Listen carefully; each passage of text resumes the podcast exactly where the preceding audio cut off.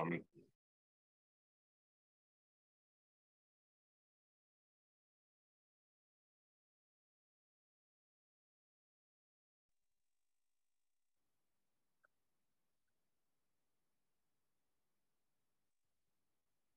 Costa a porta.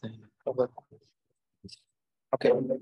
Nós vamos hoje estudar sobre mais um dos nossos Shoftim. A gente terminou semana passada o Abimelech. E hoje vamos falar sobre o Navi, sobre o Navi não, sobre o Shofet. Iftach. Iftach Aguiladi. A história é trágica. Vamos ver o desenrolar dessa história. Só que, antes de começar esse Iftach, é, o Tanar conta para gente que tiveram mais dois juízes, um chamava Tola, o outro chamava Yair, mas não conta praticamente nada a respeito deles. É, um fala, o primeiro Tola, ele foi o juiz por 23 anos, o segundo foi, é, o segundo ele teve 30 filhos, ele era muito rico, e enquanto ele viveu, é, enquanto ele viveu, o povo estava tranquilos, sem guerras. Não conta mais detalhes a respeito deles, e aqui a gente vê realmente que a Torá não é um livro de histórias, e sim contar aquilo que é relevante para nós. Depois que esse Yair, esse segundo, que a gente não conhece a história dele, faleceu, Bene Israel começou, ou seja, retornou a fazer idolatria. E aqui eles escolheram sete canais da televisão diferentes Rede Globo, Record, Cultura, são os que eu uhum. conheço, não sei mais nenhum. Eram sete deuses diferentes. O deus de Baal era famoso. Ashterot, Aram, Sidon, Moab, Amon, Plishtim. Era o deus, na verdade, dos povos que estavam ao redor deles. Então, eles começaram a adorar esses deuses, ou seja, aderir o pensamento, aderir o modo de vida dos países, dos povos idólatras que estavam perto deles, é, ao lado deles ou até dentro deles. E eles, inclusive, dessa vez, tiveram uma atitude mais drástica que as outras vezes. As outras vezes eles serviam Deus, mas só para garantir, só para. Então eles serviam também as idolatrias. Dessa vez, eles até abandonaram Deus. E aí, dessa forma, então, Deus mandou para eles inimigos novamente, como isso vai acontecer e vem acontecendo ao longo de toda a história dos nossos Shoftim. Os primeiros a fazerem idolatria foram aqueles judeus que estavam do lado leste do Jordão, aquelas duas tribos que desde a época de Moshe já haviam pedido para ficar lá, Reuven, Gad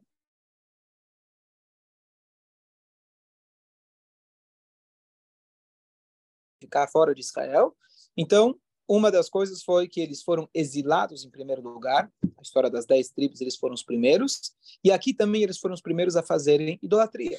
E geograficamente tem sentido, porque eles estavam provavelmente mais rodeados, provavelmente não estavam, mais rodeados de inimigos e de povos gentis. Então eles foram os primeiros a serem influenciados. Já os judeus que estavam dentro de Israel, eles tinham um núcleo, eles tinham uma cidade onde ficavam Mishkan, eles tinham uma, uma rotina judaica, uma, uma, um convívio judaico muito maior. Então, esses foram os primeiros a, a serem, é, se assimilarem. E aqui a gente já vê o conceito de quão importante é que um judeu viva em comunidade. A não ser que você foi mandado para lá para ser o representante é, de Hashem naquela cidade, etc. Você simplesmente se colocar no lugar onde não tem comunidade, você está se colocando numa situação de risco. Isso a gente viu, mesmo com duas tribos do nosso povo que receberam a Torá, viram Moshe, viram Yoshua, e aqui estamos falando algumas gerações depois, mas estavam frescos de todo aquilo já, eles acabaram se assimilando em primeiro lugar. E não era que eles estavam uma pessoa, duas pessoas, eram duas tribos, tribos meio, milhares de pessoas do povo de Israel. Teoricamente estavam seguros, mas não se afaste da comunidade. Os judeus agora passaram 18 anos servindo idolatria e eles agora estavam sofrendo o ataque dos povos inimigos. O povo principal era o povo de Amon. Esse povo de Amon, ele aparece na Torá. Então vamos recapitular quem era esse povo de Amon. Amon surgiu do seguinte episódio. Quem lembra quando o sobrinho de Abraham, Lot, ele estava morando na cidade de Sodoma. Os anjos vieram, salvaram ele. E ele pediu: Não, me salva, deixa, deixa uma cidadezinha aqui, deixa esse pedaço aqui, não destrói. E eles falaram, falaram tudo bem. E foi lá então para uma caverna o Lot com as suas duas filhas. Essas duas filhas, diz para a gente Urash, ele comenta na Torá, que elas pensaram que o mundo inteiro tinha sido destruído e para garantir a continuidade do mundo tiveram relação com o próprio pai.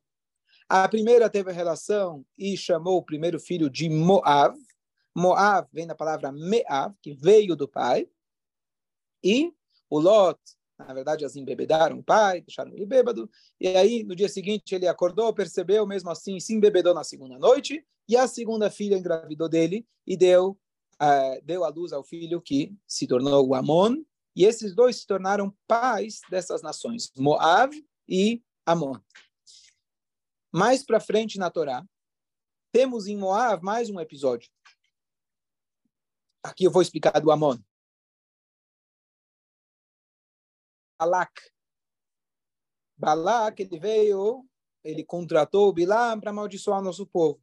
Ele estava no povo de Moab. Tudo bem. Teoricamente, você vai dizer, bom, depois que ele tentou amaldiçoar o nosso povo, a gente pode fazer uma guerra contra eles. Mas Deus falou para poupar o povo de Moab e o povo de Amon, não fazer guerra contra eles, porque deles sairiam pessoas especiais. Então, de, de Moab saiu a famosa Ruth, que deu origem ao rei Davi, e de é, é, Amon saiu, saiu a é, Naama, que não vem agora o caso, a história dela. A gente ficou de pesquisar da outra vez. E, é, então, o que acontece? De fato, apesar que eles provocaram a gente, etc., a gente não fez nada contra eles no passado. E aí, isso é importante, esse, esse, essa introdução, para a gente lembrar os episódios de Amon, Moab, na Torá, para a gente ver depois o desenrolar da história. Ok? Então, Finalmente, depois de 18 anos, o povo começa a pedir para Hashem, falar Hashem, ajuda a gente, percebamos que erramos, fizemos idolatria, dá uma forcinha para a gente. E então Hashem, ele se dispôs a ajudar o povo judeu, uma vez que eles deram um passo de começar a fazer chuva. Só que a chuva deles não foi completa. A chuva deles foi com um pé para dentro, um pé para fora, sempre mantendo um pé atrás. Então, é, agora eles vão se reunir, o povo de Israel vai se reunir para fazer uma batalha. E dessa vez vai surgir um juiz diferente de todos os outros. Os juízes anteriores, principalmente o que a gente viu, não o Avimelech, mas o pai dele, o Gidon, ele foi apontado pelo anjo por Deus e Deus deu para ele diversos sinais que ele realmente foi escolhido por Deus. Dvorá, também, todos os outros, eles foram apontados por Deus. Esse aqui, tirando o Avimela, que ele mesmo ele acabou conquistando. Esse aqui não conquistou por força própria, mas ele foi eleito pelos anciãos do povo judeu. Esse vai ser o Iftar. Então, aqui já é, aqui a gente já vê que já estamos numa decadência espiritual, aonde o, o, o a gente falou que o chofeta anterior, tirando o Avimela, que ele foi um criminoso, o chofeta anterior, o, o, o Gidon, ele foi escolhido por Deus, mas dá para ver que a fé dele não era no nível mais alto, ele pede sinais, sinais para Deus. Agora tem uma decadência maior ainda, que esse que vai ser eleito pelo povo sequer era um estudioso da Torá, não era um tzadik, ele era temente a Deus, razoavelmente falando, era temente a Deus. Ponto final. E ele vai ser eleito pelo povo. Guerra, e eles precisam de um general, um líder. E agora vai surgir, então, esse Iftar. E aqui começa a história do Iftar. Quem era esse Iftar? Então, esse Iftar, ele era da tribo de Menashe, e ele era filho de um homem chamado Gilad. E a mãe dele é descrita aqui no Tanar como Zona, que a princípio, Zona significa uma mulher de rua, assim por dizer. Uma linguagem mais. É, então, tem opiniões que dizem que era literalmente, outras opiniões que ela era concubina do marido. Como a gente já tinha comentado, que a, o Avimelech era filho da concubina. Mas essa é a linguagem que a Torá usa. Então, esse filho, ele foi expulso pela, pelos irmãos dele. Ele foi expulso pelos irmãos deles. Quem lembra a história de David também foi expulso pelos irmãos. O aquele, o Avimelech também tinha sido também tinha sido é, entre aspas afastado dos é, tinha sido afastado dos irmãos e ele né, ele acabou matando todo mundo. Então esse Iftach ele foi excomungado, ele foi expulso. Tá bom? E ele, ao invés de fazer uma briga, que a gente já vê uma virtude dele, ao invés dele fazer uma briga, ele falou: tudo bem, vocês não me querem, eu vou embora. E ele atravessou o Jordão, estamos aqui fazendo o estudo do Tanakh, estudando um dos juízes, que é o Iftar. E ele então atravessou o Jordão, foi lá para a turma fora de Israel, aquelas duas tribos e meias. E lá o povo estava sendo atacado constantemente por pequenas guerrilhas dos povos eh, gentis, e ele então se demonstrou corajoso. Ele se juntou lá com uma turma lá de guerreiros, uma gangue lá, liderou a gangue, e ele se mostrou como realmente um bom um bom guerreiro. E assim o tempo foi passando, ele se juntou com esses judeus, protegia os judeus que estavam lá, fora de Israel. E os Zekenim, os anciãos de Israel, inclusive, não protegeram ele quando ele foi expulso de Israel. Quando ele foi expulso, não de Israel, mas da família. Ninguém deu cobertura para ele. Mas o tempo passou, estavam precisando de um capitão, de um general. Vamos pedir para quem tem a capacidade. Então os Ekenim, os anciãos de Israel, tiveram a humildade e eles se dirigiram até fora de Israel, saíram de Israel, que a gente sabe não é uma coisa pequena, alahicamente falando, sair de Israel. Eles saíram de Israel pessoalmente e foram até Iftar. E viram e fala para ele, olha, nós queremos, estamos precisando de alguém para coordenar a nossa guerra. Hã? Iftar Hagila disse, hein? E aí, então, o que, que ele fala? Espera aí. Né? Na hora que eu precisava de vocês, ninguém me deu cobertura. Agora que vocês precisam de mim, eu fiz por merecer. Agora que eu sou capitão, que eu sou bom, agora vocês me querem? Vocês me expulsaram, não estou. E eles falaram: não. Nós pedimos o devido cavalo, etc. Mas estamos precisando de você. E se você ganhar a guerra, nós vamos fazer você o líder do povo de Israel. E ele, muito inteligente, falou: peraí, grande coisa. Se eu vencer a guerra, é claro que já sou líder de Israel. E se eu perder a guerra, vocês não vão fazer líder de coisa nenhuma. não vai ter para quem ser líder. Então, se vocês me querem mesmo, me façam o líder de Israel agora. Isso que ele falou é, seria, seria vingança contra eles? Não é vingança. Ele estava magoado. Eu não sei se é vingança. Ele mostrou que ele estava magoado.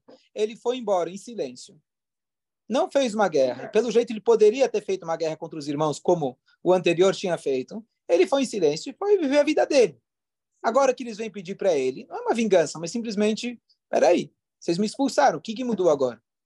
Eu não sou obrigado, eu não sou obrigado a ser trouxa. Não. Eu não sou obrigado a ser jogado de um lado para o outro. Não é vingança. Simplesmente, vocês me expulsaram, o que, que mudou agora que vocês querem de volta? É, Simples. É aquela história que você já falou, que o sujeito pré, não quer emprestar uma coisa, aí o outro. É diferente. Não é vingança. Não é que você não quis me emprestar e agora eu não vou te emprestar. É diferente. É diferente. Vocês não me deram proteção. Ou seja, vocês não me queriam. O que, que agora, de repente, vocês querem? Me explicam. Na hora que eles justificaram, na hora que eles prometeram a promoção, ele aceitou. Então, não, acredito que ele não fez nada de errado. Não estamos falando, novamente, de um profeta no nível mais alto. Não estamos falando de alguém que foi, é, é, que alguém foi apontado por Deus era uma negociação.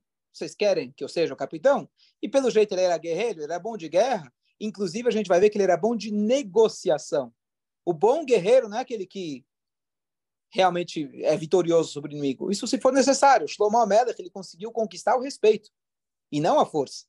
Então, esse Iftach, a gente vai ver que ele era bom de negociações. E eu pensei no paralelo, a gente vai ver agora logo o que vai acontecer, o que Israel está fazendo com os países árabes, tentando pegar pelas bordas, digamos assim, fazendo as pazes pazes não no sentido de comprometer terras ou abrir mão de terrorismo ou terroristas, é simplesmente conseguir a paz, isso é melhor do que qualquer outra coisa. Vencer a guerra, na guerra os dois perdem. Qualquer guerra os dois perdem. Então, ele, como um bom negociador, uma boa, um bom estrategista, vamos falar assim, um bom estrategista, ele, ele queria entender qual que é deles. E eles justificaram, e ele então aceitou a posição de ser o líder de Israel e agora ele ia liderar a guerra contra os amonitas. Dúvidas? Comentários? Ok. Quem agora, era ele, Rabina? Quem era? Eu, peguei por último. Iftah. Ah, Iftah Hagiladi, ele era filho de Gilad e a mãe dele aparentemente era uma mulher de rua. Tinha sido expulso pelos irmãos e agora o, os, os representantes do povo judeu vieram pedir para ele se tornar o chefe dele e de cara querer mostrar a sua capacidade militar, ele tentou primeiro fazer usar a sua capacidade de negociar. E ele então manda, o Iftar, ele manda ele manda é, uma delegação para o povo inimigo e ele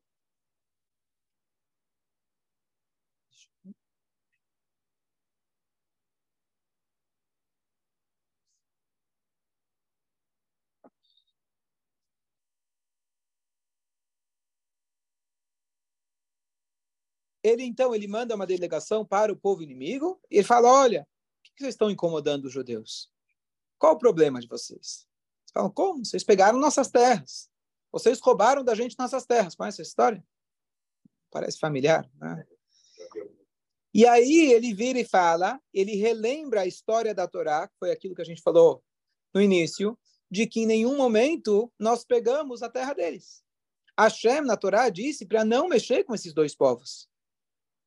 Número dois, ele escreve na carta, ele manda lá a mensagem, fala, mesmo que Deus nos vamos, vamos supor que a gente tivesse pego de vocês essas terras, teríamos feito isso por ordem divina. Fala a verdade. Se vocês conquistassem, conquistar, eh, se o Deus de vocês, entre aspas, dissesse para vocês conquistarem as terras, vocês não fariam mesmo? Ou seja, ele usou uma linguagem, quer dizer, a gente não acredita em outros deuses, mas ele usou a linguagem do próprio inimigo. E nós fizemos isso por ordem. Se é, se é que te pegamos a terra de vocês, que no caso não pegamos, pegamos outras terras, de fato, conquistamos, como a história que a gente viu lá no começo de Yoshua. Mas essas terras não pegamos. Se é que pegamos, Deus nos deu permissão para a gente pegar. E a gente e a gente não tá, a gente não tá maltratando vocês. O que vocês querem do povo judeu? Que resposta que eles têm para dar? Até que eles saíssem. A ideia é que ele queria, como disse o Arafat em Marshemó, ele quer ver até o último judeu dentro do oceano. Essa era a ideia dele, de todos aqueles inimigos do povo judeu que existiram e que existem. O pretexto pode ser terras, o pretexto pode ser riqueza, o pretexto pode ser religião, o pretexto pode ser raça. O que eles querem é, Deus nos livre, acabar com o nosso povo. Esse é o antissemitismo. Não tem, de maneira nua e crua, é isso que está por trás de tudo. Então, é, então, ele não aceitou negociação nenhuma, porque não tinha negociação. Só fazendo paralelo, quando foi oferecido para o Arafat, o mesmo Arafat, a porção, não lembro o tamanho que ele foi oferecido, quem ofereceu para ele foi o quem tinha sido Ehud Barak, Ehud Barak ofereceu para ele, ele não falou, não quero. Baruch Hashem. Baruch Hashem que não. Baruch Hashem que ele não aceitou. Hashem colocou na cabeça dele, ele foi mais, foi mais esperto que o próprio Ehud Barak. É, foi porque eu não quero, porque eu não quero terras. Eu não quero, ele falou bem claro, ele não quer terras. A terra é um jeito de ter uma boa desculpa. Então, o povo de Amon decidiu, ele falou, não, a gente quer guerra mesmo, é guerra, a gente quer acabar com vocês. E aí, então, o Isaac não teve jeito, e ele, então, agora sim, armou o povo para, preparou o povo para a guerra. E é, ele aqui fez um grande erro. E o erro dele qual foi? Ele vira e faz uma promessa para Deus. Ele fala, Hashem, eu quero ter sucesso nessa guerra. A gente vê que em alguns momentos na história, Jacob Abino também havia prometido para Deus, olha, eu vou na casa de Lavan, se der tudo certo, eu vou trazer, um, é, trazer uma boa oferenda para você.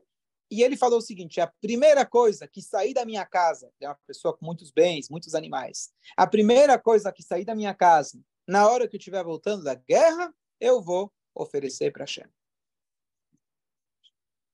Então, vamos prestar bem atenção que a ideia de promessas, quando que se aplica, quando que vale a pena fazer promessas e de que maneira vale a pena fazer promessas. Ele fez uma promessa, primeiro, e se, de maneira geral, a gente fala, olha, se Deus fizer a parte dele, eu faço a minha.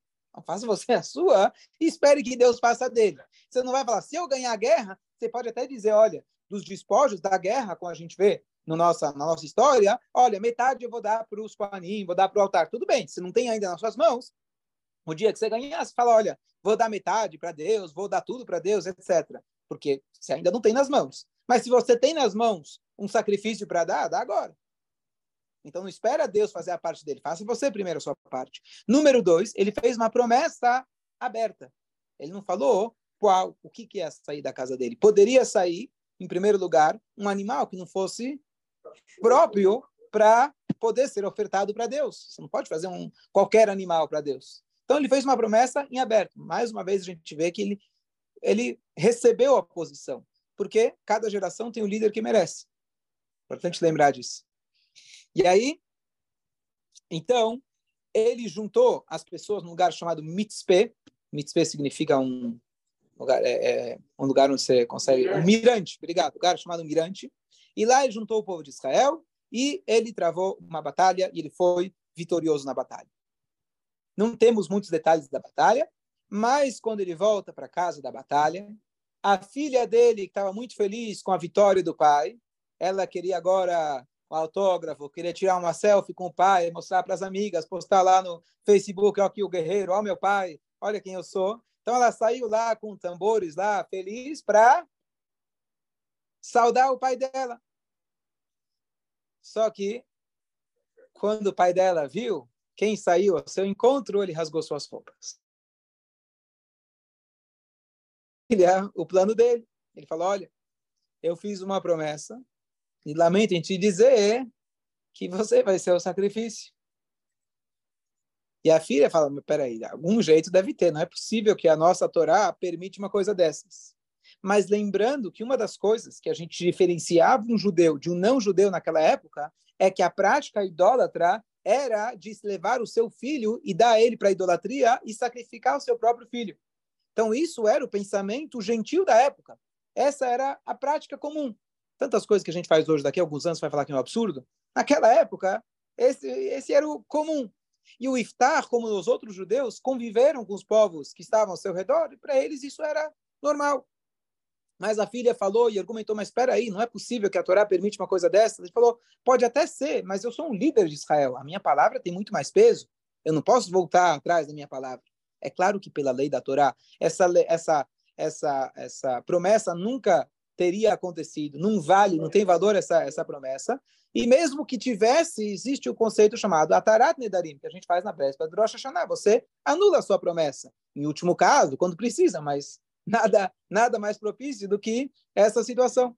Mas, então, o iftar, a, mãe, a, a filha fala, olha, então faz o seguinte, me dá um tempo, eu vou meditar, falou, fazer um passeio pelo mundo, fazer aproveitar os últimos dias de vida. Não foi isso que ela falou. Falou, vou me, eu vou me isolar para meus últimos meses, dois meses de vida. Se você me permite esses dois meses, até que, né, pelo jeito, ela não tinha autoridade. Meu pai falou e acontecer, ela não tinha como fugir. Ou... Então, é, ela me permite dois meses de eu estar em solidão e aí é, depois eu volto para cá. E o pai falou, tudo bem. E nesse ínterim, ele poderia ter ido aos Zekinim, ir aos anciãos, aos líderes é, da época, os, os, sábios, e falar para eles, olha, o que aconteceu, estou num dilema, o que, que eu faço? Mas o, orgulho dele, quem somos nós para falar, não permitiu ele fazer isso. Os Sanedrim também não foram até ele. Lembram que ele foi ele foi chamado pelo Sanedrim porque eles não tinham jeito. Chamaram ele porque não tinha jeito. E ele aceitou porque nomearam ele chefe. Então ninguém quer ir agora bater na porta do outro, olha, preciso de você. Então, ele não foi até eles. Inclusive, tinha lá o Pinhas, provavelmente é o mesmo Pinhas que a gente lê na Torá, só que é uma questão de datas aqui, o Pinchas ele era um anjo, na verdade, o Pinchas ele é o Navi, aparece Pinchas em alguns momentos, diferentes na história, com diferenças de, de séculos, e esse Pinchas também poderia ter ido até o Iftar, ou vice-versa, e também isso não aconteceu.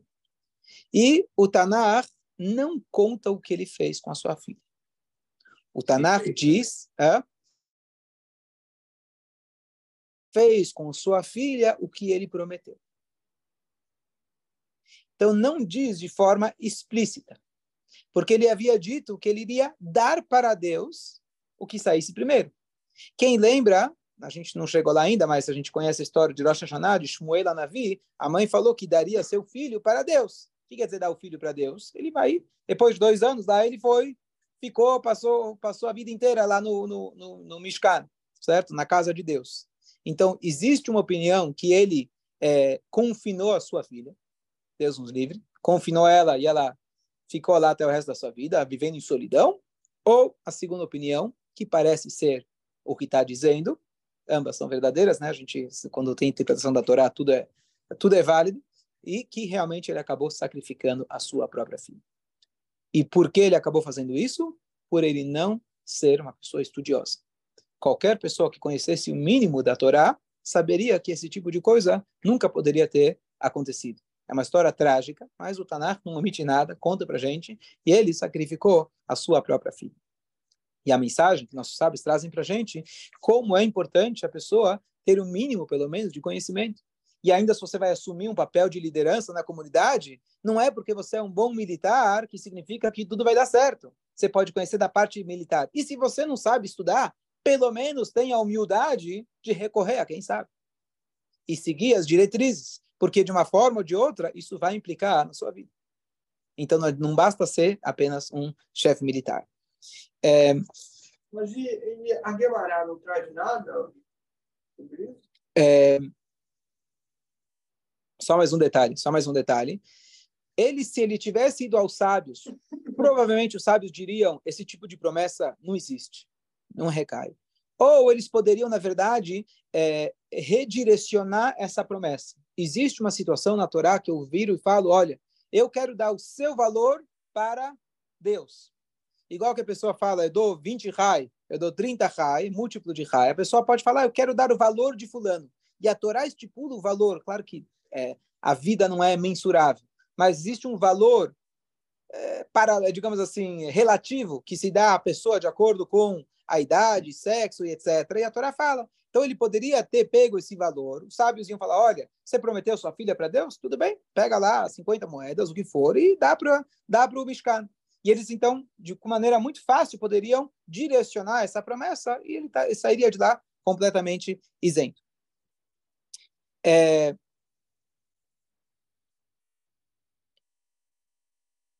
E só para concluir a história, uma das tribos, isso já aconteceu antes na história, a tribo de Efraim, ficou chateada com Menashe. Lembramos que Menashe e Efraim eram dois irmãos próximas. Ele, quando foi fazer a guerra, não chamou a tribo de é, Efraim. E eles então ficaram chateados, ele acabou travando uma guerra com eles, e dois mil homens daquela tribo foram mortos pelo próprio Iftar. Então, um final trágico realmente nessa história de um dos nossos líderes do povo judeu, que acabou, acabou causando a morte de pessoas do, no, do nosso é, próprio povo. Não, não foi. Aqui a gente está lendo ainda, por enquanto, estamos lendo ainda a história dos, dos uh, juízes. Fala, Elial. Pelo que eu procurei, termina por aí a história, certo? Mas ele, assim, a gente vê claramente que ele não era alguém de um do mais do nível mais alto espiritualmente falando. Mas ele era líder, tipo líder, ou não chegou a ser nomeado rei? Não, não foi nomeado rei e nem foi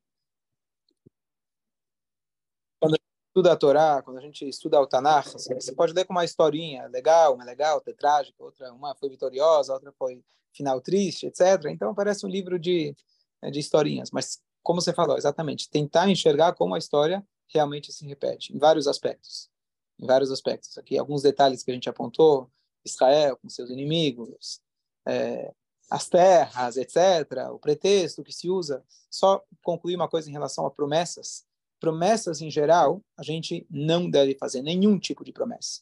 A Torá contempla o fato que alguém fez uma promessa, e se alguém faz uma promessa, ele tem que tentar cumprir, ou, no caso desse, tem ir diretamente anular. A pessoa, para que existe a promessa? Por que a Torá contempla esse conceito promessa? Tudo que sai da nossa boca, de alguma maneira, é sagrado. Se alguém desrespeita aquilo que ele mesmo falou, ele está fazendo um sacrilégio. A pessoa está desrespeitando a fala que a Hashem te deu. Então, nós temos que respeitar aquilo que a gente fala. Para prevenir isso, a gente nunca deve prometer. Para que existe a promessa? A promessa existe num caso muito específico, como, por exemplo, do Nazir. A Torá fala, se uma pessoa ele viu que a sociedade está completamente é, pervertida. No caso, lá tem a história da Sotá, a história cumprida. Logo depois, a Torá conta para a gente a história do Nazir. Então, a pessoa vai falar, sabe o quê? Eu não vou mais tomar vinho, eu não vou mais em festa, eu não vou mais ficar me preocupando com a minha aparência, vou deixar meu cabelo crescer. Então, existe uma situação onde a pessoa tenta assumir sobre si um rigor maior e com a promessa, a promessa tende a agilizar e ajudar ele a fazer aquilo. Então ele fala, eu prometo parar de fumar. Então, escuta essa promessa, porque na hora que eu fizer a promessa, isso vai me ajudar. Então existe esse conceito na Torá de fazer uma promessa, mas é tão específico e o risco que você tem de acabar transgredindo essa promessa é tão grande que não vale a pena. E por isso sempre a gente faz o blinet. Só para concluir aqui, tinha o Rebbe de Calef, que infelizmente está doente, mas ele vem aqui anualmente, pessoa que fez muito pela, pela comunidade, hoje seus seguidores continuam fazendo, etc. Mas ele chegava e falava para a pessoa, é, promete para mim que você vai cumprir o Shabat, promete que você vai cumprir caché. As pessoas assim, Rabino, eu prometi para ele, o que, que eu faço agora? Falei, você não prometeu, você jurou. Quando você estava no Monte Sinai, nós, o povo judeu, juramos para Deus que íamos fazer tudo o que ele quer. Não para menosprezar a promessa que ele te fez fazer. Saiba que não é através dele. Ele te fez fazer prometer para você acordar e começar a fazer mesmo mas não é uma promessa nova. A promessa recai sobre alguma coisa que você não tem obrigação. Aqui que você já tem obrigação, você não tem uma promessa, já tem um juramento já de vida, de milenar que você tem que fazer. Então, de novo, a ideia da promessa é sobre algo que você quer pegar um rigor a mais, algo além, e você quer se garantir pela situação que está acontecendo. Então, eu prometo que vou ler Teilim por X tempo pela situação que está acontecendo em tal lugar, etc. Então, a promessa, ela tende a te forçar, mas incentivar mas mesmo assim a gente deve evitar. E aí vem sempre o Blineder. E promessa não é apenas quando a pessoa fala eu prometo. Mesmo que você não diz eu prometo. Se você fala eu vou, eu vou. Vamos estudar amanhã, vamos. Se você não vem, você está desrespeitando sua promessa. É uma proibição bíblica. Então sempre a gente deve falar o Blineder.